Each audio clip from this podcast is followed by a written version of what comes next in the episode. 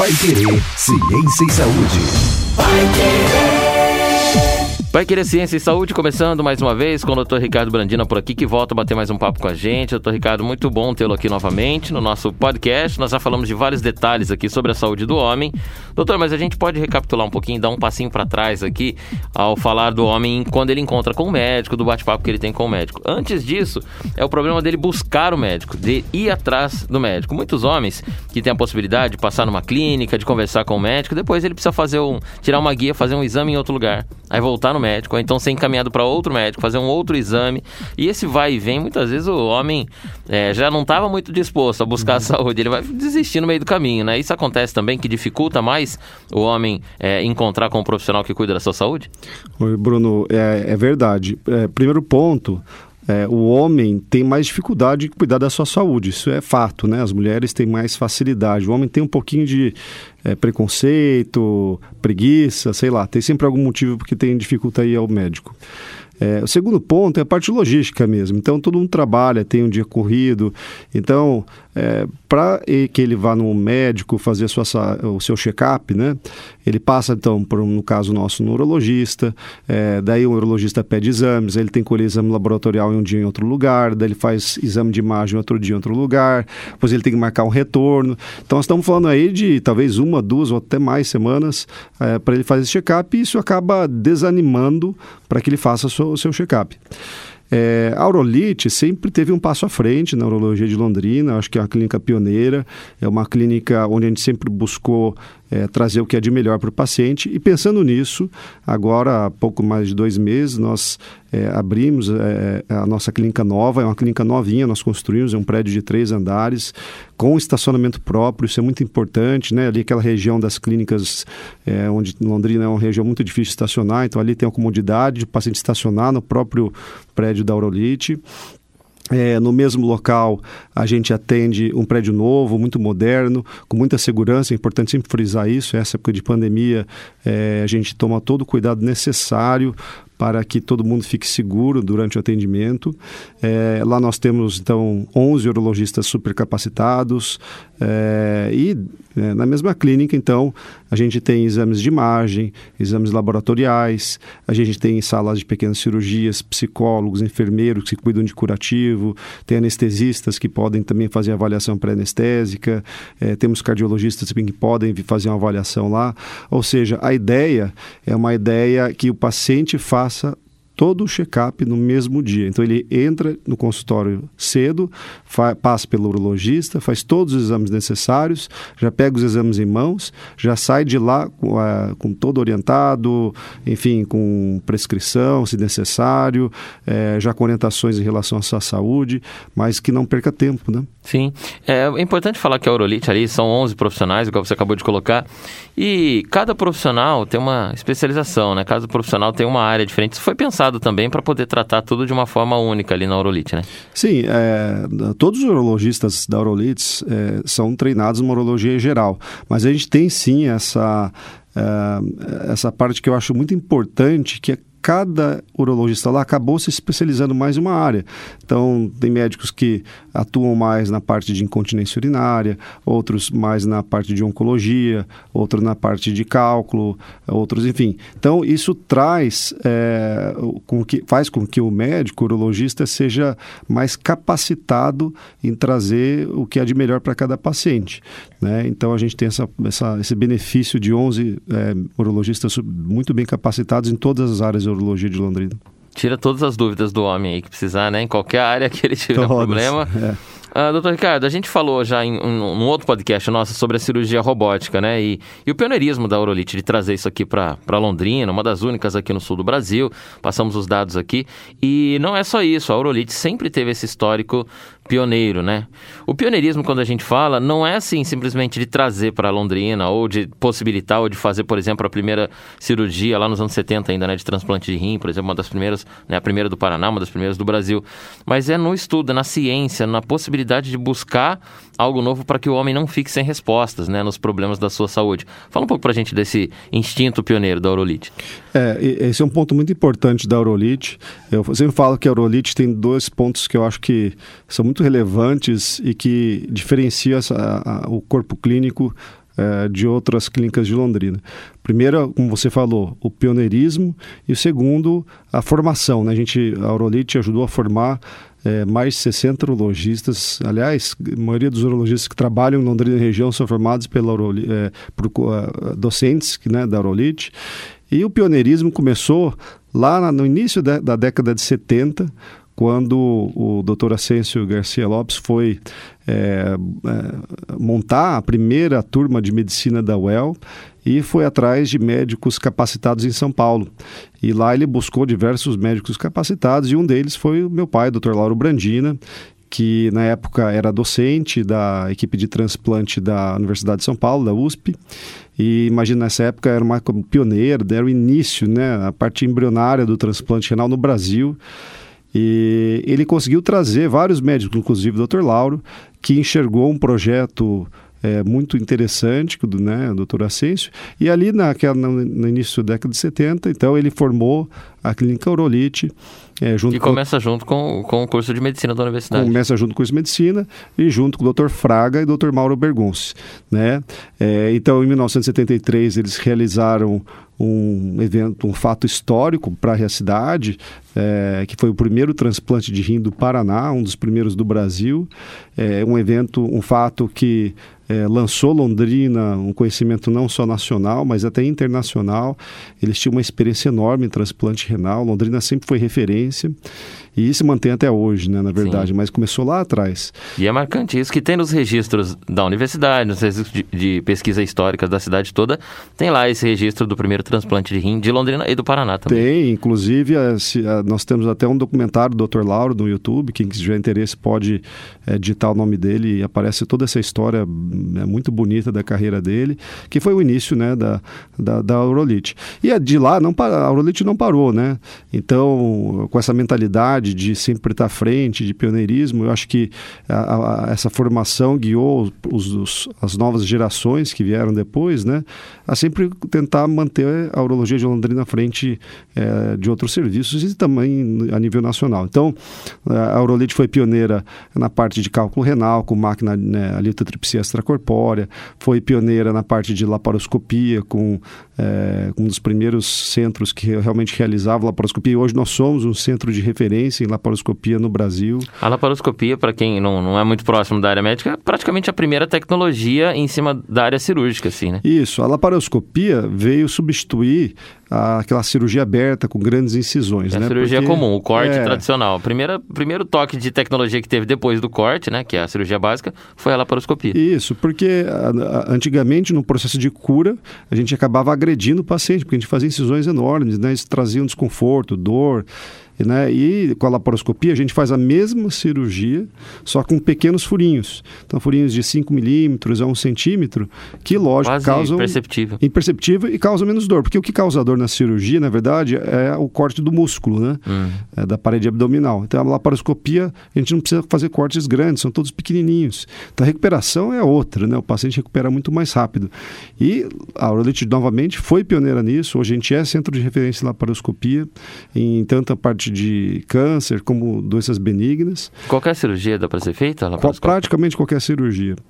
Nós também somos pioneiros na parte de endoscopia, que também é um passo muito importante na, na, na no tratamento para evitar um trauma cirúrgico maior. Então a gente faz cirurgia sem corte nenhum, na verdade. Faz por orifícios naturais. No caso do homem ou da mulher, pela uretra, né? Então a gente consegue tirar cálculo, é, tirar tumores de bexiga, todos pela uretra. Então a gente entra por, pelo canal onde o paciente fa, urina, né? faz xixi, uhum uhum. entra dentro da bexiga, dentro do ureter, é, sem fazer corte algum. E também a, a Aurolite foi tem, pioneira com é, colegas nossos lá que fizeram primeiros casos também é, nacional. E é, é, sempre mantendo essa tradição, é, se a gente olhar é, historicamente a, a, cirurgia robótica, como eu falei na, no podcast passado, a cirurgia robótica É, nos Estados Unidos não é recente, ela tem mais de 20 anos, né? No Brasil ela é relativamente recente, começou em 2008. E é, ela só existia em grandes centros. Então, quando a gente falava de cirurgia robótica no Brasil, o Brasil estava muito atrasado em relação ao resto do mundo. Nos Estados Unidos, por exemplo, já tinham mais de mil, dois mil plataformas robóticas. O Brasil tinha duas só, Nossa, é, que, que ficava em São Paulo.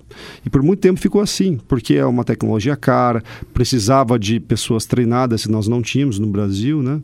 Então ficou por quase cinco, seis anos é, uma lá. tecnologia só em São Paulo. É... Isso aí já dificulta pela, pela, pela distância, vamos dizer assim, né? a logística Sim, da, é... cirurgia, fora o custo alto que tem, custo alto, a, a, relação com os médicos de lá. Tudo. De lá, e a gente tinha poucas pessoas treinadas também para fazer a, robótica, a cirurgia robótica, porque o robô não opera sozinho, né? Mas depois, quando 2008, né, é, é, eu decidi é, com, essa, com essa mentalidade de trazer para Londrina, a gente, a gente sempre pensava, Londrina não pode ficar para trás em relação ao resto do país, porque nós somos referência. Como é que no paciente de Londrina, por que, que ele precisa sair de Londrina para ser tratado por um câncer de próstata, um câncer de rim, um câncer de bexiga, se a gente tem um know-how, se a gente tem pessoas treinadas, só que a gente não, tem, não tinha o robô na época, né? Então, quando era 2008, eu decidi fazer o treinamento fora do Brasil, nos Estados Unidos, no centro de maior é, volume de cirurgia robótica, que é a Universidade do Sul da Califórnia. A maioria dos médicos daqui não acreditavam, né? É, inclusive, concorrentes falavam que é, o robô, Londrina não tinha capacidade para ter uma cirurgia robótica, uma plataforma robótica. Então, a gente sempre meio que guiou contra uhum. o que as pessoas Era muito visionário para a época o negócio. Exato. É, e a gente deu, tudo foi dando certo, né? Se a gente olhar retrospectivo, foi meio. É, assim, a gente foi um pouco até agressivo né, na, na, na, nisso, mas é, no final deu certo, porque é, fazendo esse curso, faz, treinando, o treina, faz, eu fazendo treinamento na Universidade do Sul da Califórnia, nós tínhamos uma felicidade também de encontrar é, é, pessoas que, visionárias também, no meu ponto de vista, que acreditavam nessa tecnologia. E teve um casamento muito interessante entre Aerolite e o Hospital do Coração, é, porque o Hospital do Coração comprou a plataforma robótica, foi o primeiro robô num hospital privado do sul do país. Então, isso foi, foi o ano passado, 2019, então tem um pouco mais de um ano. Se a gente pensar, é, é, foi, eles foram extremamente corajosos junto com a gente de acreditar nessa tecnologia. Então, o primeiro robô de um hospital privado do sul do país, junto com a Aurolite. E é, ali é, é, eu tive a oportunidade de fazer, então, vários primeiros casos em Londrina, no Paraná. Então, nós fizemos a primeira é, cirurgia para tratamento do câncer de próstata com robô. Hum. Fizemos Qual a foi a primeira que você fez? Foi a próstata? Primeira, foi próstata. É. Nós fizemos, quando o robô chegou em Londrina, em 2019, a gente fez em uma semana, acho que seis ou sete casos é, pacientes já tinha uma demanda grande aí. Já tinha, estava esperando. Eram pacientes que, na verdade, iam operar fora e já, ah, quando sabia que o robô ia chegar, eles esperaram para operar aqui.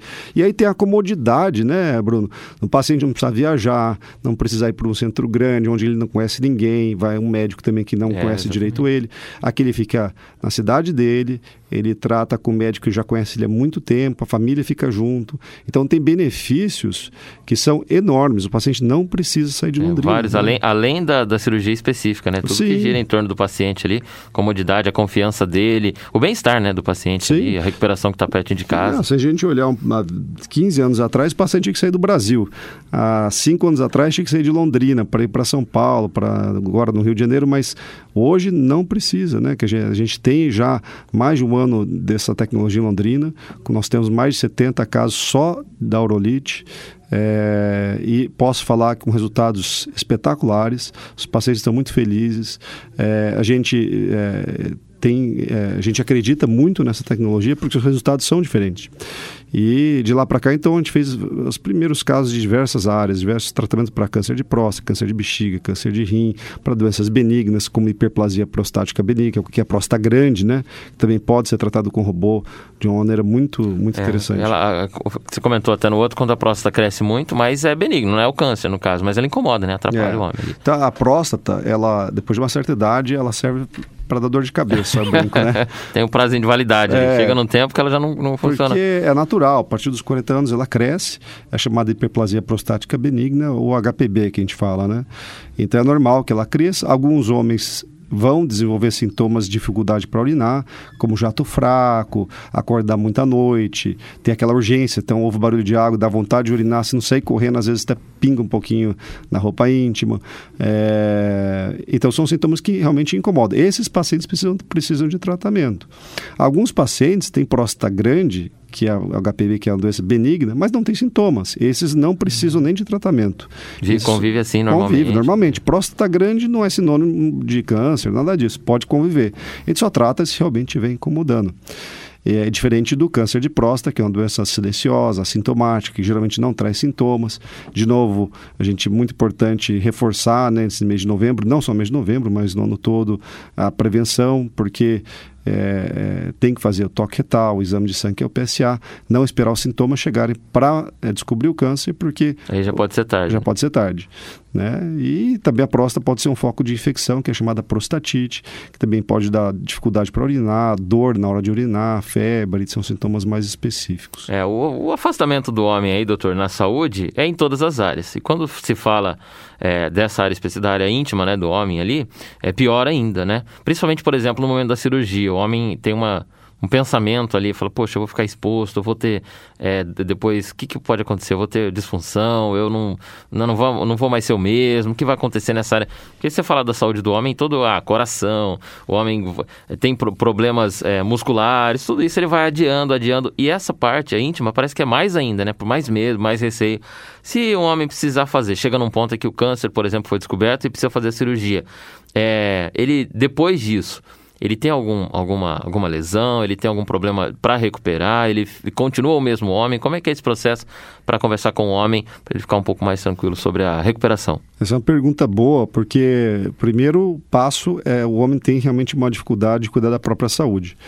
Quando a gente fala especificamente do câncer de próstata, a gente tem três pontos muito importantes. Primeiro, a palavra câncer, né, que gera um impacto muito Sim. grande, não só no paciente, mas na família. Então, geralmente. Ah, meu paciente, Deus, vai morrer. É, vai descobrir o câncer, vai morrer. Né, chega o paciente com os filhos, com a esposa. E geralmente, na verdade, a família está até mais.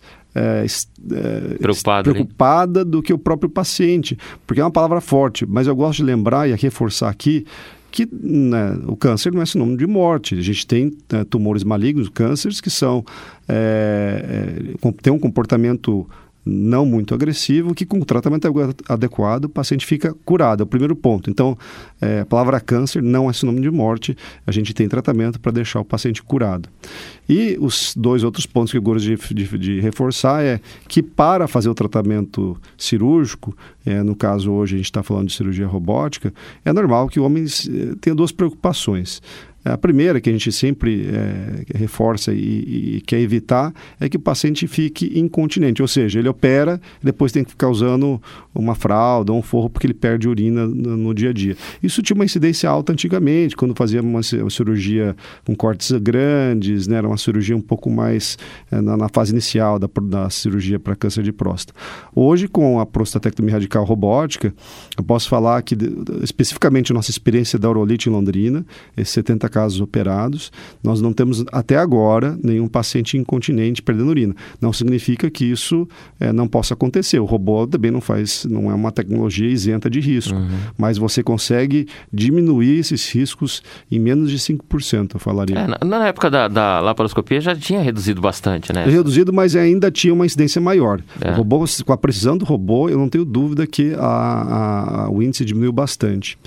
E o, o terceiro ponto é a ereção. Então, é, o robô consegue fazer com que o paciente fique com a mesma ereção que ele tinha antes da cirurgia. Eu até brinco, tem paciente que chega no consultório perguntando de ereção, daí eu pergunto, mas como é que é a sua ereção hoje? Aí ele fala, ah, não é tão boa. Bom, o robô também não faz milagre, ele não vai deixar a ereção melhor, mas ele consegue trazer o paciente de volta para a mesma ereção que ele tinha antes, desde que ele tenha uma doença pequenininha, localizada, que não precise é, fazer uma ressecção muito grande. Por isso a importância dos exames preventivos para pegar na fase inicial e a gente conseguir preservar os nervos que são responsáveis pela ereção ereção. Ah, então essa questão da ereção, se houvesse esse problema, seria no dano de algum nervo que passa é, próximo ali da próstata. A, a ereção, a, o paciente conseguiu não ter ereção depois da cirurgia depende de alguns fatores. Primeiro, a idade, Quanto maior idade, a gente sabe que o índice de é natural, né? é, é maior. É, a, o nível de ereção antes também é muito importante, né? É, se o paciente tem comorbidades, isso também influencia, mas especificamente para a cirurgia, a nossa ereção tem dois nervos responsáveis pela ereção, chamados nervos cavernosos, que passam bem próximos à próstata. Estou falando de, são fáscias, são lâminas milimétricas, né? E a gente, para preservar a ereção, a gente tem que tirar a próstata, mas preservar esses dois nervinhos que passam junto Não pode próstata. encostar ali. Não pode encostar. E eu estou falando de coisa milimétrica, que é, então a gente consegue, com a visão do robô, que a gente vê 10 vezes em três dimensões, com uma imagem HD, a gente consegue ver nitidamente essas faces e preservar esses nervinhos. Então, a taxa de ereção também é muito boa, desde que a gente consegue preservar, consiga preservar esses nervos com o robô. É nesse, é nesse ponto minucioso que aquela a primeira cirurgia, né, lá no começo, não, é, ficava à mercê ali da mão do, do, do médico, ou então da, da, possibilidade de enxergar ali, que era bem difícil, é nisso que davam os problemas ali, então. Sim, e, uh, e também reforçar que também o robô, né, a gente não opera sozinho, a gente precisa de gente treinada e muito bem treinada. Aliás, é uma tecnologia, se a pessoa não souber fazer, ela traz mais até dano do que benefício para o paciente. Né? E, e, e também reforçar, é, Bruno, que é, aqui em Londrina é, o robô não é da Aurolite, o robô é da, do Hospital do Coração de Londrina, é o único robô de Londrina, nós temos robô, fica lá naquela instituição. É, o, o robô do Hospital do Coração ele faz diversas cirurgias, né? Faz, para outras áreas também. Dá para fazer utiliza. cirurgia geral, então, é, por exemplo, hernia inguinal, redução de estômago. que tem os mesmos benefícios, né? Me, Exatamente. É, benefícios, e é, são benefícios para cada área específica. É, eu acho que o robô, o grande benefício, o maior benefício, uma das maiores benefícios cirúrgicos ainda é sim para cirurgia de próstata. Eu acho que para próstata é inegável o resultado. É, pode até ter ainda colegas que é, não enxerguem ainda o robô porque é uma tecnologia relativamente recente, mas a satisfação do paciente, eu não tenho dúvida nenhuma que o robô veio para ajudar. E reforçar também que é, então, Londrina primeiro tem o robô e a, eu como coordenador do programa de cirurgia robótica lá, é, a gente tem um diferencial em relação a outras equipes de outras cidades, é, que é exatamente o fato é, de eu ter feito meu treinamento fora do Brasil, nos Estados Unidos, no centro de maior volume de cirurgia robótica. Eu acho que isso faz uma diferença enorme, porque isso me capacitou a ter uma experiência muito grande com essa tecnologia. Isso é um diferencial muito importante com outras equipes, não só de Londrina, mas né, de outros lugares, de outras cidades, porque é, é, muitos cirurgiões fazem treinamento ainda no Brasil, ainda é embrionário, né, estão ainda aprendendo. E com essa com esse nível de conhecimento, a gente já conseguiu ali na Aurolite capacitar vários médicos, então nós estamos uma equipe muito bem preparada para fornecer essa tecnologia. E o robô lá da, dos Estados Unidos onde você estava é exatamente igual o robô que está aqui? Ele é igual. O robô é igual um celular. A cada 3, 4 anos sai um modelo novo. Ah, é? Atualiza? É, atualiza. alguns, eles tentam melhorar alguns, algumas coisas. É, as diferenças não são muito grandes. É, o robô que a gente tem aqui é exatamente o robô que operava nos Estados Unidos. Hoje, nos Estados Unidos já tem algumas plataformas mais novas que trazem alguns benefícios específicos, mas para o nosso caso em especial, para o tratamento de câncer de próstata, o, a, a, a, plataforma robótica que nós temos em Londrina é a plataforma que eu acho a mais adequada. É, o robô é chamado Da Vinci, acho que nós falamos no último é. podcast, né? O famoso é, Da Vinci, pela da precisão Vinci. ali dos, é. dos, toques dele. E, e, tem... e, é legal também, doutor, porque quem vai lá, por exemplo, se eu, ah, eu vou fazer uma cirurgia, eu quero ir um dia só dar uma olhada, ver como é que é o robô, por exemplo, para conhecer. Ele não vai achar lá um homenzinho de duas pernas, dois braços, todo mecanizado, não é assim que é o robô. É uma espécie de, de, de cockpit ali, né? Onde você senta, coloca a visão, como é que é esse trabalho para... Então, o, o robô é uma pergunta boa, né? Quem não conhece acha que o robô é um negócio gigante, que é. tá lá dentro. Na verdade, o robô, é, se vocês até é, a gente não tem possibilidade de mostrar foto aqui no podcast, mas só digitar no Google, né, robô cirurgia robótica da Vinci que aparece. Vocês vão ver três coisas. O robô são três componentes. É um carrinho, uma torre que tem um monitor, que ali é o, é o cérebro do robô, é onde é, gera toda né, luz, imagem, é, correção de qualquer problema que porventura possa ter com, com o robô. Então ali é, o coração do robô é uma torre com um monitor, que é uma coisa simples.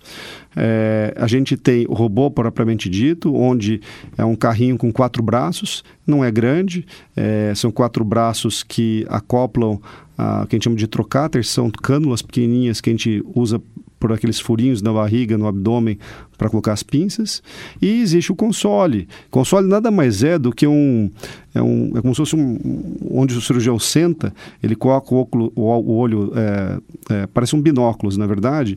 E ali, por ali ele enxerga em três dimensões, uma visualização aumentada em 10 vezes, HD. E ele opera, que a gente chama de joystick, né?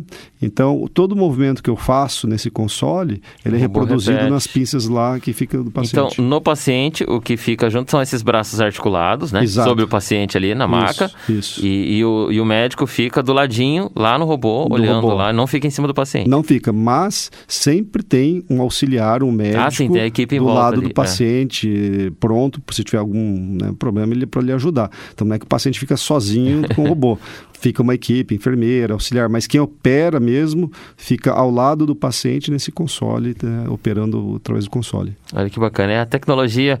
É, doutor Ricardo, a tecnologia tem colaborado muito né, em várias áreas e na saúde também. A, su a sua visão aí. É, o Brasil está. Como é que estão os nossos passos aí? Estamos avançados? A tecnologia tem ajudado mesmo? Ainda está difícil? Como é que é seu olhar sobre a tecnologia para a área médica especificamente? Eu acho que o Brasil acompanha. Naturalmente, né, o mercado americano ainda é um mercado que ainda norteia essas tecnologias novas, né, depois talvez a Europa. O Brasil sempre tão, vem um pouco atrás, porque são tecnologias caras. É, eu falo sempre que a, a, tecnologia, eu não tenho dúvida que todas essas tecnologias novas vêm para beneficiar o paciente. Isso eu não tenho dúvida. Qualquer tecnologia nova. O problema disso é que isso vem com custo alto. Então, infelizmente, é, a medicina está ficando mais cara. E isso talvez seja uma discussão, um problema para né, a gente ver com os planos de saúde, pelo SUS, que talvez não, não consigam acompanhar essas tecnologias novas por conta do custo, né? É. Então, e isso, também precisa de profissionais que se qualifiquem para isso. Né? Isso é uma boa, é, isso é, na verdade é uma discussão.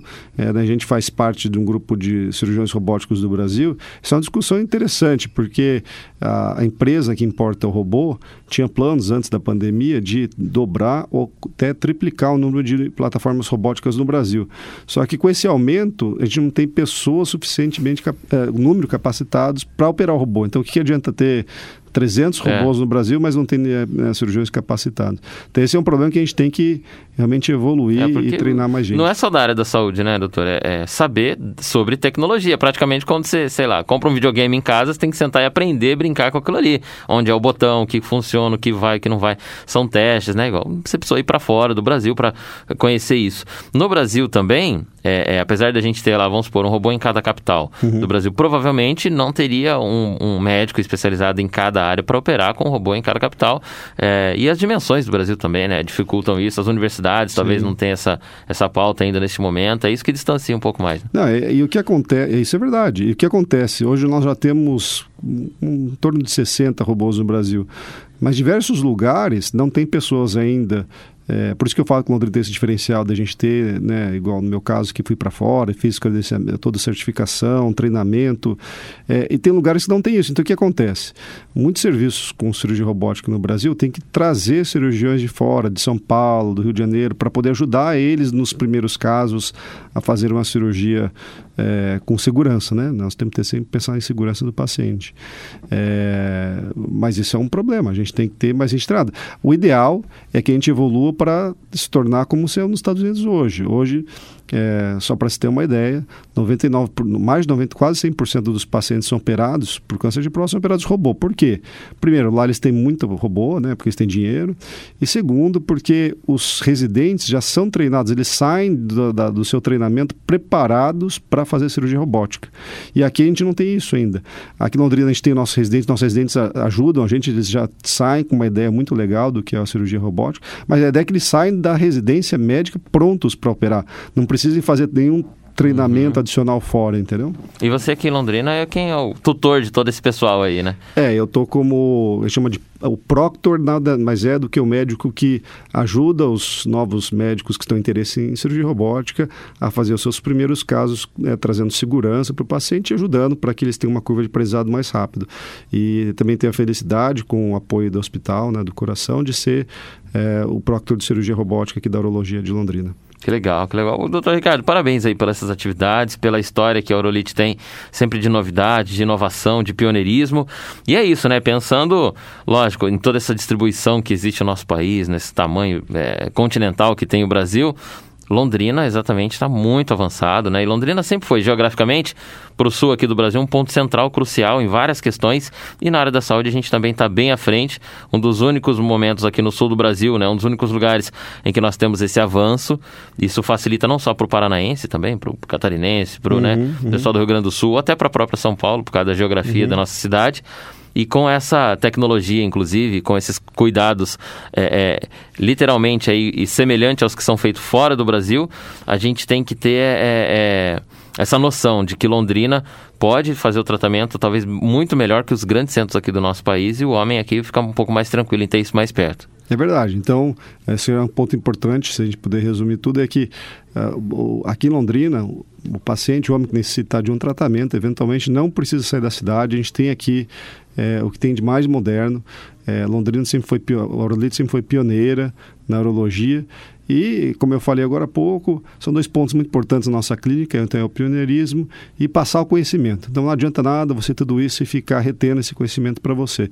Eu acho que você tem que formar novos médicos para que eles possam disseminar essas tecnologias, esses conhecimentos para outros pacientes também. Muito bom. Para a gente fechar, doutor, vamos deixar os contatos então da Orolite. Onde que a gente encontra alguma imagem ali, algum, algum detalhe de como funciona e o telefone, os contatos, né, o endereço da Orolite, para quem tiver interesse poder ir lá, tirar uma dúvida, né, que for, né, conhecer visualizar tudo isso que o senhor colocou aqui para gente. Bom, a Aurolite, a sede nova, é, fica na rua Olinda 221, é bem facinho, fica ao lado do Hospital do Coração, na unidade Pais Leme, tem a rua Bandeirantes, a rua Olinda é a rua de trás, né? então é bem facinho, né? lá tem estacionamento próprio, então é muito fácil de chegar ali.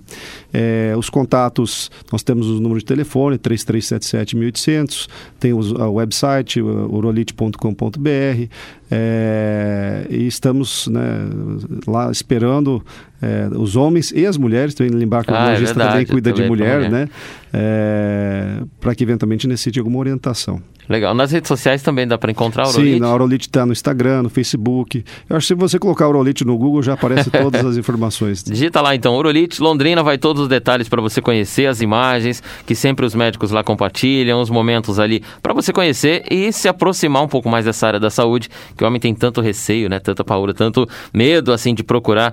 É, vai acabar sendo uma coisa mais inovadora e um motivo a mais, inclusive, na roda dos amigos ali, doutor, para contar, falar, olha, eu fiz um tratamento na Aurolite e aí, puxa um assunto ali, encoraja os amigos, né? É sempre Sim. bom ter esse momento que aproxima o homem da área da saúde. Essas novidades também incentivam, né? É verdade, é verdade. Muito bem. Obrigado, doutor Ricardo, mais uma vez, por esse mês de novembro, inclusive, estar com a gente aqui. É um mês que a Pai Querer 91,7 falou muito sobre a saúde do homem e aí só possibilitou também com todo esse conteúdo, porque a Aurolite esteve com a gente durante esse mês, conscientizando o homem e esperamos aí que a gente consiga ter essa aproximação e ter surtido efeito nesse mês de novembro. Verdade, Bruno, obrigado. Espero que a gente leve esse conhecimento para que mais homens procurem é, se preocupar um pouquinho mais com sua saúde. Se você está ouvindo a gente, então, já sabe que toda segunda-feira, três da tarde, tem um episódio novo sobre saúde por aqui no Pai Querer Ciência e Saúde, nosso podcast sobre este assunto toda segunda. Três da tarde tem um episódio novo, nós esperamos você por aqui no nosso próximo podcast. Claro, você é sempre o nosso convidado. Até lá!